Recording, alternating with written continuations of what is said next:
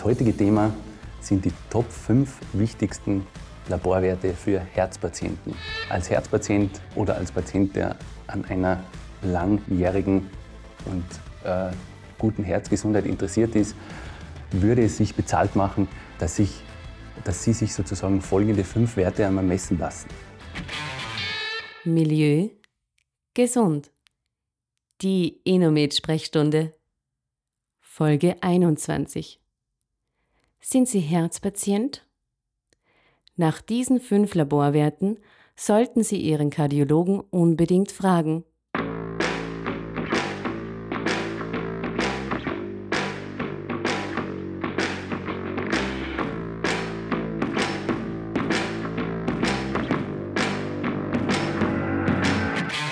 Herzlich willkommen bei Milieu Gesund, dem Inomed Podcast. Ich bin Ihr Host Dietmar Rösler. Ich bin Ernährungs- und Sportmediziner. Wenn Sie unseren Kanal mögen, dann liken Sie uns gerne auch und äh, abonnieren Sie ihn und teilen Sie ihn mit Menschen, die Sie mögen und die Ihnen am Herzen liegen. Das heutige Thema sind die Top 5 wichtigsten Laborwerte für Herzpatienten. Sie haben in einer der vorigen Folgen äh, gehört, wie Laborwerte entstehen, wie vor allem schlechte, zu hohe oder zu niedrige Laborwerte entstehen können. Und als Herzpatient oder als Patient, der an einer langjährigen und äh, guten Herzgesundheit interessiert ist, würde es sich bezahlt machen, dass, ich, dass Sie sich sozusagen folgende fünf Werte einmal messen lassen. Die folgenden fünf Werte, die für mich die wichtigsten Werte für einen für lange äh, Herzgesundheit oder für einen Herzpatienten auch sind, das ist einerseits das Lipoprotein A, das ist zum zweiten das Homozystein, das dritte ist das oxidierte LDL, dann sollten Sie auch das Coenzym Q10 oder Ubiquinon messen lassen und zu guter Letzt das Magnesium. Das Lipoprotein A, das ist ein Wert, der ein sogenannter Staumetabolit ist. Das wissen Sie noch der vorigen Folge auch, was ein Staumetabolit ist, also ein, ein Abbauprodukt im Stoffwechsel, das sich anstaut. Das Lipoprotein A ist leider Gottes genetisch festgelegt. Das heißt, wenn das Lipoprotein A erhöht ist, sprich wenn es höher als 75 Nanomol pro Liter ist, also der obere Grenzwert für das Lipoprotein A ist 75 Nanomol pro Liter. Das kann man messen im Blut, wie gesagt. Wenn der erhöht ist, dann haben Sie leider das Pech, dass Sie eine genetische Neigung haben für Herz-Kreislauf-Erkrankungen, für Arteriosklerose. Das weiß man, dass Leute mit erhöhtem Lipoprotein A leichter und früher herzkrank oder gefäßkrank werden. Es gibt auch keine medikamentöse Therapie dafür. Das heißt, Menschen mit erhöhtem Lipoprotein A müssen ganz besonders auf ihre Herzgesundheit achten und sollten eben sonst nicht viele Fehler machen. Also Rauchen und solche Dinge sind für solche Patienten sehr, sehr ungeeignet. Wie gesagt, genetische Ursache und keine medikamentöse Therapie für Lipoprotein-A-Erhöhung. Der zweite Wert ist das Homozystein. Das ist ein Wert, der für viele Krankheiten ein Risiko darstellt, nicht nur für Herzkrankheiten. Bei den Herzkrankheiten geht es vor allem um die Gefäßgesundheit und äh, das Homozystein ist auch ein Risikofaktor für Gefäßkrankheiten also sprich für, wieder für Arteriosklerose. Und, Lipo, äh, und Homozystein entsteht vor allem beim falschen Abbau von Methionin. Methionin ist eine Aminosäure, das haben Sie im Fleisch oder in Hülsenfrüchten zum Beispiel drinnen. Und wenn der Körper das nicht abbauen kann, dann steigt das Homozystein. Der obere Grenzwert von Homozystein sollte 12 Mikromol pro Liter sein. Das heißt, Sie sollten anstreben, dass Ihr Homozystein unter 12, am besten unter 10 ist. Also ein, ein einstelliger Homozysteinwert ist, ist gut und ist optimal für Herzgesundheit. Wenn der erhöht ist, dann können Sie davon ausgehen, dass in Ihrem Körper zu wenige B-Vitamine vorhanden sind. An vorderster Front B6, B12 und Folsäure, aber auch B2 und B3. Die alle sind dafür verantwortlich, dass das Methionin richtig abgebaut wird und dadurch kein Homozystein entsteht. Also Homozysteinerhöhung über 12 heißt automatisch B-Vitaminmangel.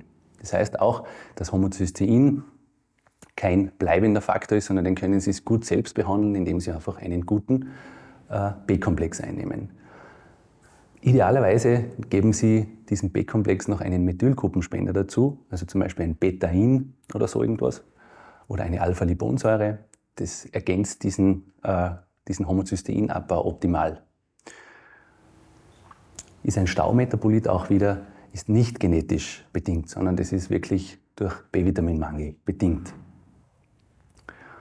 Der dritte wichtige Wert der wieder nicht nur für Herzgesundheit, sondern auch für ganz viele andere Erkrankungen einen Risikofaktor darstellen kann, ist das oxidierte LDL. Das ist im Unterschied zu dem LDL, das Sie wahrscheinlich kennen. Da wissen Sie, dass es vom Cholesterin ein gutes und ein böses Cholesterin gibt. Das gute Cholesterin, das heißt Hab dich lieb oder HDL, das kann man sich so merken. Das schlechte Cholesterin heißt LDL. Und das LDL ist eigentlich nur dann gefährlich, wenn es oxidiert wurde. Oxidieren heißt ranzig werden. Und wenn Sie jetzt das messen lassen und Sie haben einen oxidierten LDL-Wert, der größer ist als 125 Nanogramm pro Milliliter, also Grenzwert nach oben hin ist 125 Nanogramm für Milliliter für Ox-LDL. Wenn der höher ist, dann wissen Sie, Sie sind innerlich ranzig. Und innerlich ranzig sollte man nicht sein, weil dann kriegt man unter anderem Arteriosklerose, also Gefäßverkalkung, wie man es früher genannt hat, aber natürlich auch immunologische Probleme. Das heißt, man hat auch ein Immunsystem, das nicht dann adäquat äh, arbeiten kann.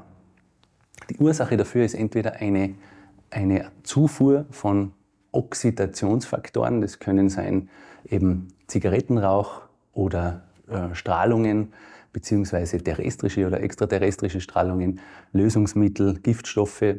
Aber es kann auch in unserer Zelle entstehen, und zwar in defekten Mitochondrien. Das heißt, wenn die Mitochondrien defekt sind, kann es auch sein, dass das oxidierte LDL ansteigt. Und dann brauchen die Mitochondrien sowas wie einen Blitzableiter. Und dieser Blitzableiter ist gleichzeitig auch die, das, äh, der, der, vierte äh, Laborwert sozusagen, der wichtig für Herzpatienten ist, und zwar das Coenzym Q10. Das Coenzym Q10 heißt auch noch Ubiquinon. Ubiquinon deshalb, weil es ubiquitär vorkommt und ubiquitär heißt überall. Und das heißt in der Chemie einfach, dass es wasser- und fettlöslich gleichzeitig ist. Das heißt, mit Ubiquinon kann man so freie Radikale, so Ranzigmacher in der Zelle sozusagen entschärfen. Das ist sowas wie ein Blitzableiter in der Zelle. Und das wird auch genutzt, um Energie zu produzieren und um Energie in den Mitochondrien produzieren zu können. Da gibt es gerade bei, bei Herzpatienten eine wichtige Wechselwirkung mit den Cholesterinsenkern, mit den Statinen, die viele von Ihnen wahrscheinlich einnehmen müssen. Statine senken leider Gottes den Coenzym Q10-Spiegel im Körper. Und Coenzym Q10 ist wichtig für eine gute Herzfunktion. Da beißt sich die Katze in den Schwanz. Das heißt, äh, Patienten die Cholesterinsenker nehmen, sollten unbedingt auch Q10 dazu nehmen. Ein guter Q10-Wert für Herzpatienten ist größer als 2 Mikrogramm pro Milliliter. Also streben Sie nicht diesen niedrigst äh, möglichen Normalwert an, sondern gehen Sie eher an die obere Grenze und streben Sie, wie gesagt, einen Wert an, der größer ist als 2 Mikrogramm pro Milliliter. Coenzym Q10 oder Ubiquinon können Sie jederzeit beim Hausarzt messen lassen. Ist wie gesagt wichtig für die Mitochondrien und ein zellulärer Blitzableiter. Der letzte Wert ist nicht so exotisch, den kennen Sie sicher, das ist Magnesium. Und Magnesium ist einerseits ein Kofaktor für über 400 Enzymreaktionen im Körper, daher ein ganz wichtiges Tool für die verschiedensten Prozesse, unter anderem auch für den Zuckerabbau, für die Umsetzung eben von Substraten in den Mitochondrien wieder und für die ATP-Speicherung. Speicherung von ATP, das wissen Sie vielleicht, wenn Sie das Video von uns, das der Herzgesundheit gewidmet ist, sich angeschaut haben. ATP ist unsere Energiewährung im Körper und je mehr wir davon haben und je mehr wir davon speichern können, desto besser äh, funktionieren unsere Zellen. Und der wichtigste Stoff, um ATP zu speichern, ist Magnesium. Das heißt, ohne Magnesium tut sich Ihre Zelle einfach schwer und die Herzzelle umso schwieriger. Das Magnesium können Sie ganz einfach im Serum bestimmen lassen. Ihr Serumwert von Magnesium sollte größer sein als 0,85 Millimol pro Liter. Das heißt, da gibt es einen Wert im Wert. Der Normalwert in der Gaußschen Glockenkurve sozusagen, der geht von 0,65 bis 1,5, 1,05.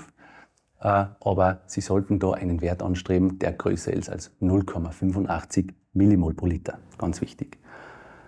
Ähm, bei Herzpatienten ist es wichtig, das Magnesium dann, wenn es zu niedrig ist, natürlich zu substituieren, einzunehmen dazu äh, und das auch mit Kalium zu kombinieren, weil Kalium und Magnesium zusammen das Herz rhythmisieren und vor Herzrhythmusstörungen schützen können.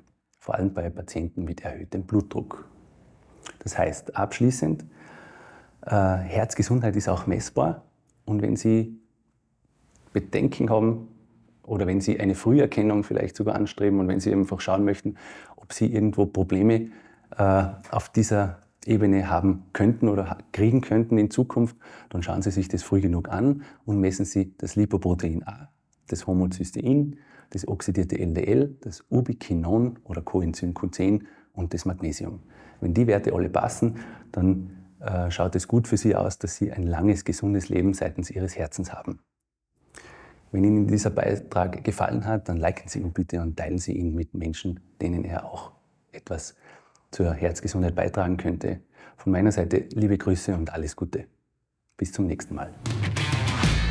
Die Empfehlungen in diesem Podcast sind auf dem neuesten Stand der ernährungs- und sportmedizinischen Wissenschaft. Sie ersetzen jedoch im Krankheitsfall nicht die ärztliche Konsultation. Im Zweifelsfall konsultieren Sie bitte einen erfahrenen Ernährungs- oder Ganzheitsmediziner.